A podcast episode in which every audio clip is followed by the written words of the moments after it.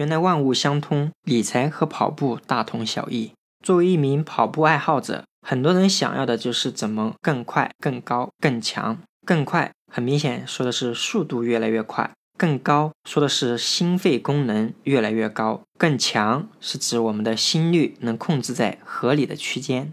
而对于我们每一位理财实践者来说，我们想的就是怎么才能更多、更高、更稳。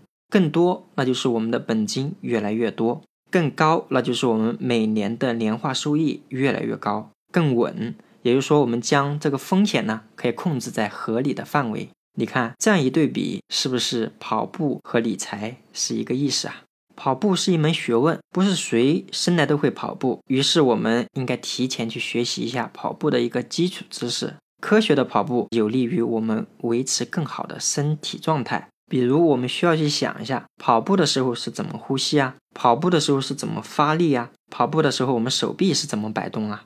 而理财也是一门学问，大多数人是不懂理财的。于是，我们应该提前学习，或者是找专业人士给我们支招啊。那正确的理财。有助于我们长期稳定更高的一个收益，降低风险造成的一个损失。所以，我们一开始可能就要学了，我们怎么才能把我们的本金给存下来呢？我们怎么去买这个保险呢？我们怎么去买基金呢？你看看是不是又是一个意识了？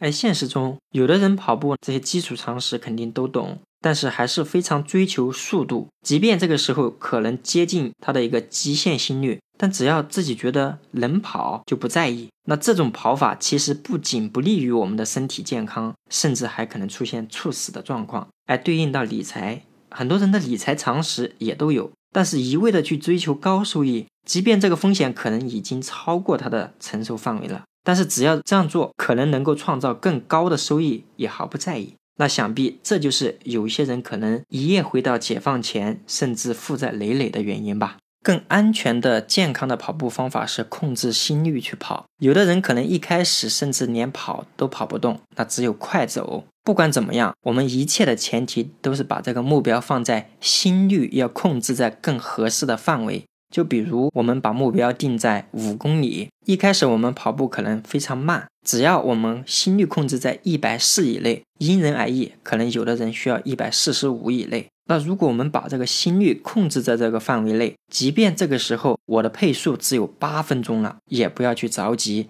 更不要去羡慕别人的配速。很多人实践证明了，我们只要坚持这样的跑法，持之以恒，慢慢的你会发现。我们同样的配速情况下，我们的心肺功能越来越好，心率呢也逐渐降下来了。我们跑步是这样跑，转换到我们做理财，其实也是一个意思。我们在最开始做理财的时候，应该控制的是一个风险问题。对于绝大多数人来说，在刚开始的时候，可能我们的本金也比较少，我们对理财呢也不太清楚，所以我们尽量选风险比较低的理财产品，风险比较低。很明显，我们的收益肯定也不可能高。这个时候，我们就不用心急。我们通过时间的积累，把我们的钱越存越多。我们在有一个稳定理财的基础上，再去学习其他的理财知识。这个时候，可能你对风险比较高的理财产品也有一定的把握了。我们再去尝试多投入一些钱到高风险的理财产品当中。就拿跑步来说，有的人可能跑得不是非常快，他的心率呢也比较高；有的人可能可以跑得非常快，但心率有可能高，有可能低。对于跑得非常快的人来说，心率又非常低，这需要长期的锻炼。有的人长期锻炼依然心率不能降下来，如果坚持跑得非常快的话，对我们心脏来说是一些额外的负荷，甚至会出现一些极端的情况。所以长此以往看，对于我们身体来说，绝大多数人都不一定适合高配速的去跑步。只要我们把心率控制在比较安全的范围，我们的速度不是非常高，但是我可以长年累月的长期去坚持。这样来看，我们的身体肯定会越来越好。